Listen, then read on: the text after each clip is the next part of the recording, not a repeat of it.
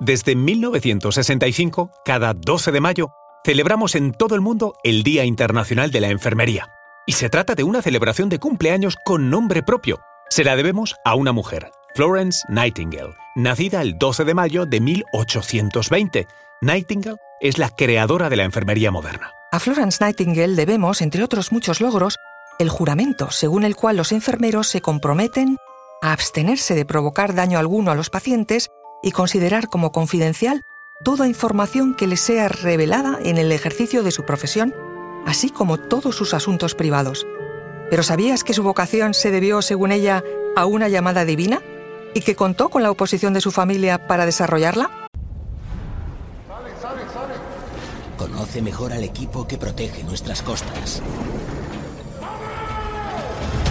Alerta en el mar, el jueves a las 10 un nuevo episodio en National Geographic.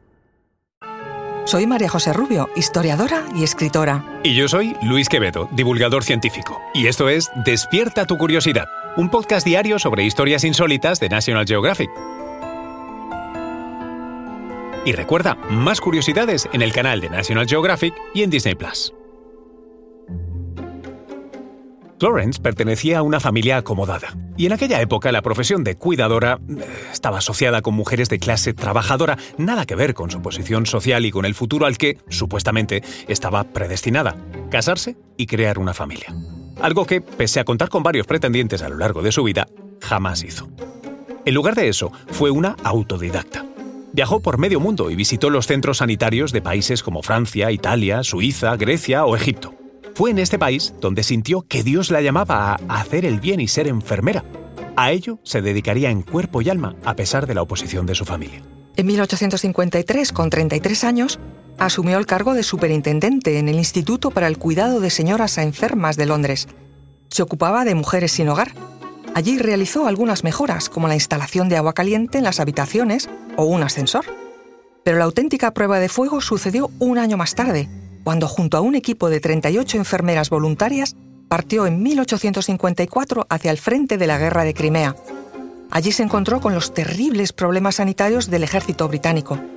Los heridos recibían tratamientos inapropiados, los suministros médicos escaseaban, la higiene dejaba mucho que desear y las infecciones estaban a la orden del día, durante su primer verano en el frente fallecieron 10 veces más soldados por enfermedades como tifus, cólera y disentería que por heridas de guerra. Pero gracias a Nightingale todo cambió.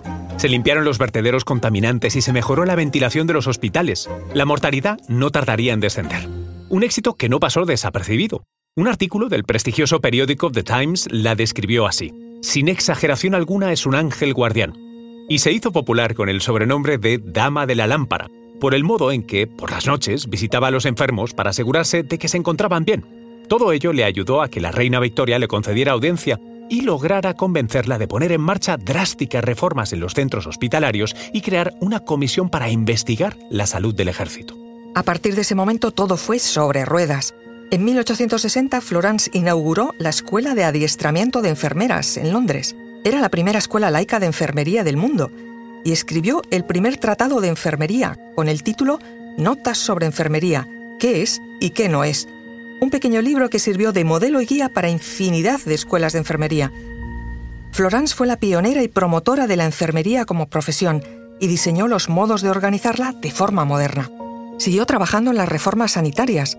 Tuvo una influencia decisiva en la fundación de la Cruz Roja Internacional en 1863 en Suiza y recibió galardones de la reina Victoria y el rey Eduardo VII de Inglaterra, que le concedió la Orden del Mérito, la primera vez que sucedía con una mujer. En 1908 se le entregaron las llaves de la ciudad de Londres. Pero ahí no queda la cosa, porque Nightingale era, además, matemática y aplicó sus conocimientos a la enfermería. Creó el conocido como diagrama de la rosa, que representaba las causas y la evolución de la mortalidad de los soldados durante su experiencia en Crimea una herramienta extremadamente útil para persuadir a los que todavía no confiaban en esta nueva enfermería. También llevó a cabo un exhaustivo informe estadístico sobre las condiciones sanitarias en las zonas rurales de la India, un país que, pese a su interés, nunca tuvo oportunidad de visitar, pero logró promover mejoras en la atención médica y servicio en su salud pública. Y fue así como logró que el gobierno británico estableciera una comisión real para tratar la situación en la India. Tras 10 años de reformas sanitarias allí, la mortalidad de los soldados descendió de 69 a 19 por cada mil. Una aportación al campo de la estadística que fue reconocida con su nombramiento como miembro de la Royal Statistical Society. Fue también la primera mujer en acceder a ese cargo. Además, en 1874 se convirtió en miembro honorífico de la American Statistical Association. Florence murió mientras dormía a los 90 años, después de dedicarse plenamente a los demás y haber salvado directa o indirectamente miles de vidas. Si vas a Londres, encontrarás una estatua de ella en Waterloo Place, con cuatro paneles en bronce y relieve, que reproducen momentos de su vida. Gracias a Florence Nightingale, su futuro, que es nuestro presente, es algo mejor de lo que pudo haber sido. En sus propias palabras, Lo que importa no es lo que nos haga el destino, sino lo que nosotros hagamos con él.